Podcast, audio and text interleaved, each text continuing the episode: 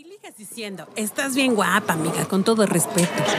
Si tu posición favorita es la de misionero y si estás con ella solo por tus hijos, aprende y conoce los mejores tips para el delicioso. Aquí en la Orgasmería de Barrio con tu amiga, arroba tulipán gordito y la banda que la respalda.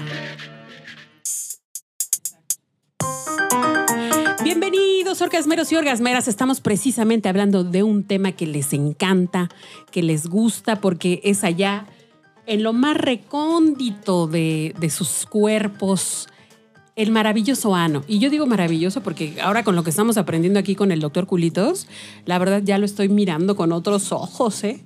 O sea, sí. ¿Al No, doctor o al no, ano? al ano. Sí, yo Al siempre ano. me había preguntado, ¿por qué alguien estudiara eso? Sí, ¿verdad? ¿Qué Yo sí, o sea, eso? como que, ¿qué pensó an- antes de tomar la Esa decisión? querida vocecita es mi querida Judy Krapso, bienvenida. Y también tenemos a mi querida Jane de la Selva. Hola. Y también está mi querido eh, doctor Culitos, que nos va a responder por qué, ahora sí que por qué, Sí. ¿por qué se quiso dedicar a que, eso? ¿cuál fue la decisión a esa final? zona? ¿Qué lo llevó a.? No, digo, al final de cuentas todo el mundo tiene una necesidad, ¿no? La medicina es muy bonita, te da muchas sat- satisfacciones personales en general, pero llega un punto en el que dice, ok, ¿de qué voy a vivir? Exacto. Estamos correctos. Sí. O sea, cuando el hambre entra por la puerta, el amor sale por la ventana, ¿no? Cash, cash. Estamos de acuerdo. Entonces... Y ya hay muchos médicos también. No, no, no, en general, o sea, es una especialidad relativamente. Mucha gente no sabe lo que es un coloproctólogo. O sea, un coloproctólogo se encarga de ver patologías, bueno, enfermedades del colon, recto y llano. Entonces, Es la sección controversial. sí, claro, porque mucha gente confunde el ano con el recto y el recto con el, El colon. colon. Entonces, son cosas completamente diferentes. Pero están adentro, ¿no? A final de cuentas están adentro, ¿no? Y es como O sea, la, la parte que se alcanza a ver es el ano. El nada ano. más. Nada más. Todo, lo, todo del ano para adentro es incógnito. incógnito, es cierto. por así decirlo, ¿no? Del ano Pero para yo decidí adentro. estudiar esto, ¿por qué? Porque en la ciudad donde yo vivo, donde yo radico, eh, no hay, había muchos médicos, ¿no? Por ejemplo, había muchos cirujanos plásticos, había muchos cirujanos urólogos, otros angiólogos, y nada más había dos coloproctólogos. Entonces Ah, dije yo, no, ¿sabes qué? Ok, hay una necesidad que yo tengo que... Pero no la pensó un poquito y dijo, ay, cabrón, es que andar viéndole la cola a toda la a gente. toda la gente. Y no sé qué me voy a encontrar. La verdad es que es un mal necesario. Es un mal necesario, sí lo viste. Ahora, yo A sí creo de que como médico, te voy a decir que yo sí creo que como médico, ya que ves el ano, ya no ves lo que tú ves. O sea, ya ves con el microscopio, con el... Tiene ya un cuando lo ves, ¿no? exacto. Eh, o sea, ya es como tenemos si te fuera aparatos- la garganta o como si fuera la nariz. Que Tenemos aparatos mocos. especiales para revisar el, el O sea, ¿quién lo quiere ver es el mocos, ano, no? El, bueno, que es donde están los esfínteres, el recto y el colon, ¿no? O sea, son aparatos completamente diferentes. Eh, pero, pues sí, sí, evidentemente no es lo mismo. Cuando revisas, pues la colita nada más es por fuera. pues. ¿Puede, puede recordar la primer, el primer ano que revisó? Contarnos la experiencia. Contarnos esa experiencia. ¿Fue agradable, sí. desagradable? ¿Fue raro? ¿Fue extraño? No te voy a echar mentiras, la primera vez, bueno, Sí, ¿qué hago aquí? antes, antes, Güey, vicos. es que el, el culito es noble.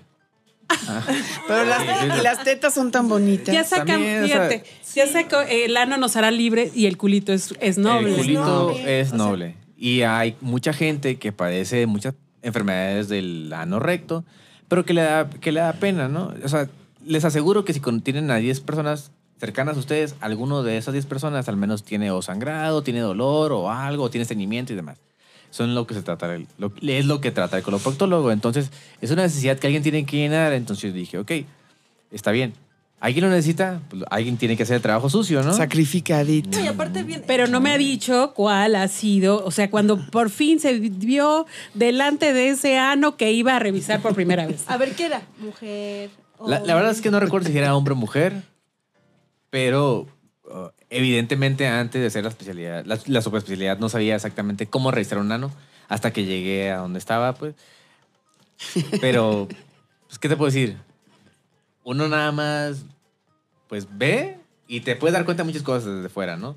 Desde que si tiene eh, alguna laceración, o sea, laceración me refiero a alguna herida afuera en, en el ano, si tiene, si tiene hemorroides, porque muchas, cuando hay gente que evacúa y que le pides que puje, salen y se ve que salen, ¿no? O que tienen verrugas y te puedes dar como que una idea de lo que la, lo, lo- que la persona pues tiene, ¿no? Pero en general, yo, sé que no es, una, no es un área en el que mucha gente se involucre porque le da. No sé, no les gusta la caca. ¿Te ¿no? dio asco? No, la verdad es que no. Me da más asco otras cosas. Y creo que ya comenté previamente. O sea, a mí me ha dado más asco. Y no tengo una preferencia sexual. Yo soy heterosexual. Pero me ha, dado- me ha dado más asco rezar una vagina enferma que un culito Claro, enfermo. Claro. Oye, y, y bueno, ok. Regresando al tema de la salud del ano y del recto y del colon. ¿Cuáles son las enfermedades más comunes y cotidianas que te enfrentas en el consultorio? Lo más frecuente son las hemorroides.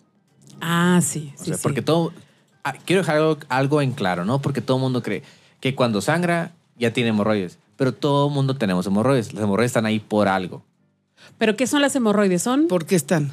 Las hemorroides tiene, bueno, son cojinetes vasculares que se encuentran dentro de los esfínteres que dan cierto grado de continencia. O sea, siempre están ahí. todo el mundo tenemos. Todo el mundo tenemos. Nada más que hay pacientes que pujan, que constantemente, bueno, ja, por ejemplo, ¿no? Que se introducen de- objetos dentro del recto que los pueden traumatizar y pueden considerar sangrado y demás. Lo más frecuente es que la gente vaya al baño y como eh, no tiene eh, la educación de lo que es evacuar, porque mucha gente cree que es sentarse y hasta que evacúe. Eso no, eso no, es, lo, eso no es lo normal. Lo normal es que si alguien va al baño, no dure más de cinco minutos evacuando. O sea, si tú, si tú vas al baño, te sientas y evacúas y, y no puedes evacuar, lo ideal es que te levantes hasta que otra vez tenga la sensación de Que te evacuar. pegues en las rodillas, ¿no? No, tampoco. Eso, eso, no, eso no es normal. Pues si seguramente te pasa, si te pasa algo así, es porque hay algo anormal. Pero bueno, lo más frecuente es que la mayor gente, la gente que tenga hemorroides tenga sangrado y, el, y las hemorroides no duelen. Ok. Digamos que entonces las tenemos ahí normalmente, son una parte de nuestra, fi- de nuestra fisiología normal, pero por alguna situación que no estamos haciendo correctamente, se irritan, se inflaman y se salen. Cuando se inflaman y se salen y te duelen, es porque seguramente necesitas que te revisen. Bueno, desde antes, ¿no? Un coloproctólogo. Pero si se salen y te duelen y tienes mucho dolor, es porque tienes que ir a que te revisen. Oye, ya es pasarte cuchillo, ¿no? Sí, seguramente Sí, sí. sí, Ya ahí de plano. O sea, la mayor- Entonces, la, la mayoría de mexicanos y mexicanas, porque es, creo que es eh, no, no distingue sexo eh, en las hemorroides. Evidentemente, y pero algo muy importante es de que cuando alguien va al baño y sangra y mancha el papel, seguramente tiene hemorroides. Pero eso se autolimita. ¿Y qué quiere decir con que se autolimita? Se controla, pues. Ok. O sea, a lo mejor sangra una vez, dos veces y le dicen, ah, ok, es normal. Porque la gente no acostumbra a limpiarse la colita y ver papel. Bueno, hay gente que sí, hay gente que no, no es variado, pues. Pero si tú vas al baño, evacúas y, y ves que, que te limpias la colita y tienes una gotita de, de- de sangre. sangre. es porque seguramente esas hemorroides están inflamadas. Oye, ¿tú recomiendas que nos veamos el ano? ¿Cuál sería la mejor posición para estarse checando? no, no, pues el evidentemente es un área ciega, ¿no? No es como que alguien No puede verse la fácil. colita, ¿no? Pero si tienes sangrado, yo recomiendo, yo sí, Se mi les- mayor recomendación, independientemente de la edad que tengas, es que o ves algo anormal, dolor o lo que sea, vayas con un coloproctólogo para que te revise. ¿Y por qué? Porque no todos los sangrados son por hemorroides y muchas veces pueden ser cánceres.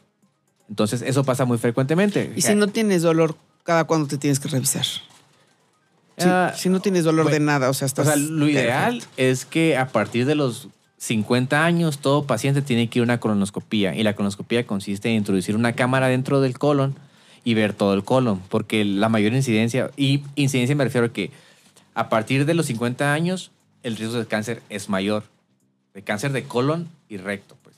Entonces es, es muy importante que todos los pacientes, independientemente que sea lo, lo que sea, vayan y se hagan una colonoscopía. No importa si comes fibra, no comes fibra, vaya, llegas a los 50, te tienes que checar. Sí, sí, porque lo- la prevención, pues, es lo más importante, ¿no?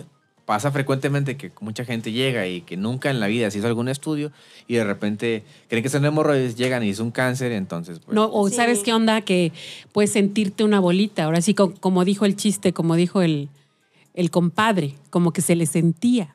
No, no se lo vio, como que se le sintió, ¿no? es que sí correcto. sucede, ¿no? Que sí pasa. ¿Y los factores de riesgo, doctor? ¿Para qué? Para, ¿Para, desarrollar este ¿Hemorroides? Eh, es que sí hay factores de riesgo, pero son relativos, pues. Mm.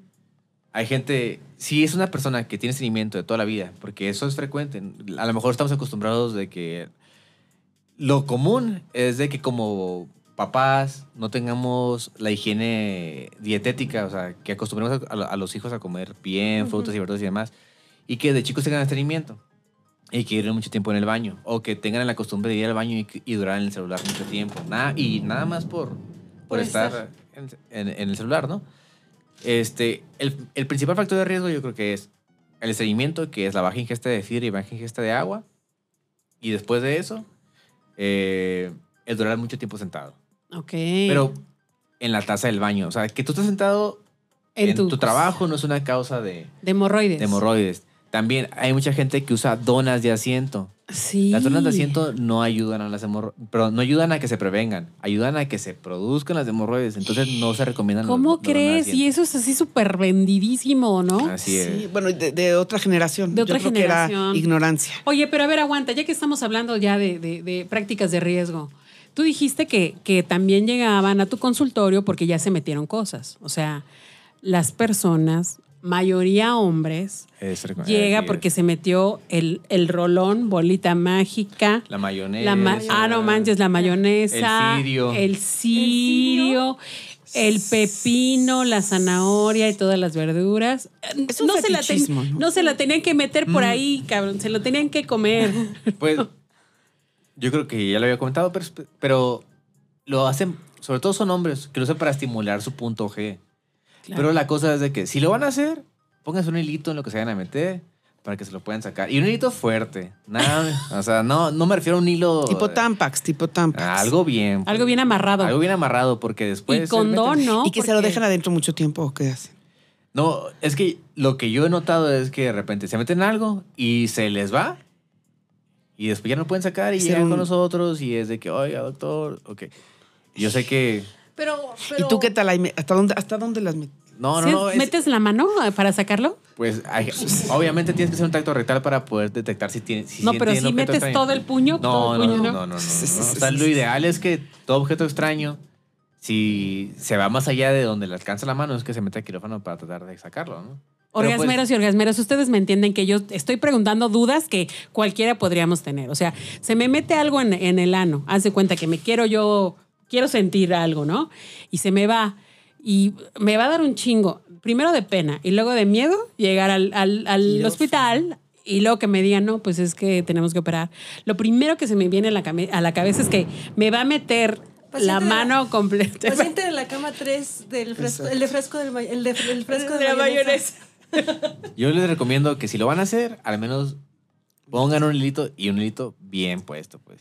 Yo, Y- fíjate, tenía un cuento de una, de una vecina que se da cuenta que el vecino le está poniendo el cuerno. Y el vecino siempre así de que, ay, y te traje una ensaladita y te traje una... Y entonces metía los pepinos y luego se los cortaba en la ensalada. Y él le decía, es que el aderezo está buenísimo. Oye, pero sí, a ver, hablando de aderezo, hablando de aderezo, sí, sí, sí. Es, es cierto eso, o sea, a huevo me tengo que hacer un enema si voy a tener sexo anal. O sea, sí va a salir con premios si me, si me meten el- ahí por ahí el, el ano. No, Digo, eso, por el pene. eso- eso también es un mito, porque el recto normalmente está vacío y solamente es, o sea, cuando alguien va a evacuar, siente, ¿no? O sea, dices, ¿sabes qué? Tengo que ir al baño, ¿no? O que dices, ya me estoy cagando. Exacto. Eso es evidente. Sí. Y tiene que llegar la popó al recto para, para distender el recto y después estimular el deseo de evacuar. Pero lo común es que esté vacío, si no todo, si no todo mundo tuviera siempre el deseo de evacuar. Entonces es un mito lo del enema. Obviamente que yo, yo creo, ¿no? Porque nunca lo he hecho, eh, que la gente que tiene relaciones no receptivas, que, que tienen relaciones por el ano, pues, este, esa gente lo hace por pudor, ¿no? Porque la pareja lo va limpio, no huele feo y demás. Digo, eso son preferencias de cada quien, pero en realidad, pues no. No sería necesario. Ah, yo- lo que yo recomendaría es que usaran este condón, ¿no? Condón. Porque el hecho de que tengas relaciones por el ano, pues siempre crea cierto grado de fricción y esa fricción, pues, puede lastimar, pues, el- la, la piel del, del pene de- o, del, o del ano y demás, y eso condiciona que tengas mayores infecciones de transmisión sexual. Claro. Entonces, si lo van a hacer, a menos que sea con condón, pues Oye, pero ahora, ahora está, yo no sé ustedes, pero se ha puesto de moda esto de que, que los lavados, los lavados colorectales, que, que es que te metas que sábila, que te metas que café con todo y granos, No, que no, te no, metas no, no. sé qué tantas más, que porque, Yo pensé que que lavado porque. de cazuela ibas a Bueno, decir. espérate, ahorita voy con el lavado de cazuela. eso es, ah, todavía no llego a la parte de más. A la parte casualosa. Pero sí está de moda eso. Yo no sé ustedes si lo han escuchado. Ya está. Hay gente que, que, que se dedica, tiene hasta su consultorio con unos pinches tubos. Yo llegué ahí. No, no, no. Con unos tubos. De donde, mire, oxigenación, de mire, que te meten oxígeno. No, te meten agua con Pero diferentes es cosas. Lavado, es lavado intesti- intestinal ¿no? y ves, mire, ve, vea cómo le va saliendo ya bien clara su agüita, porque ya, ya se le, ya se le quitó todo. Al final de cuentas es un enema. eh. Exacto. Pero eso para qué y, y si efectivamente Lo- lo que pasa es funciona. que lo Te lo venden- hasta para adelgazar, que para quitarte todas las toxinas, que para rejuvenecer y que para no sé qué tanta Pues, más. medicina milagrosa. Sí, no, o sea, a final de cuentas no sirven de nada. pues. Claro. Porque en, en eso la salud de alguien no se basa en que te hagan un lavado del colon, pues. Es la dieta que tienes, los hábitos que tengas, todo, pues. No, no, eso no te va a curar de nada. Y tampoco te va a prevenir nada, pues. Entonces, la verdad es que no sirven. Y si, y si, y si lo van a hacer, pues ya cada quien sus gustos y... Pues, pero yo no lo recomendaría. O sea, y además que te los estés haciendo frecuentemente, ¿no? Sí, no sirven de nada, la no, verdad. no, no, no sería bueno. Muy bien, eh, vamos a regresar con otro segmento más para que nos hable del lavado de cazuela, que está muy de moda. Él seguramente lo va a decir de una manera más formal. Gracias. ¿Qué es eso de lavado de cazuela?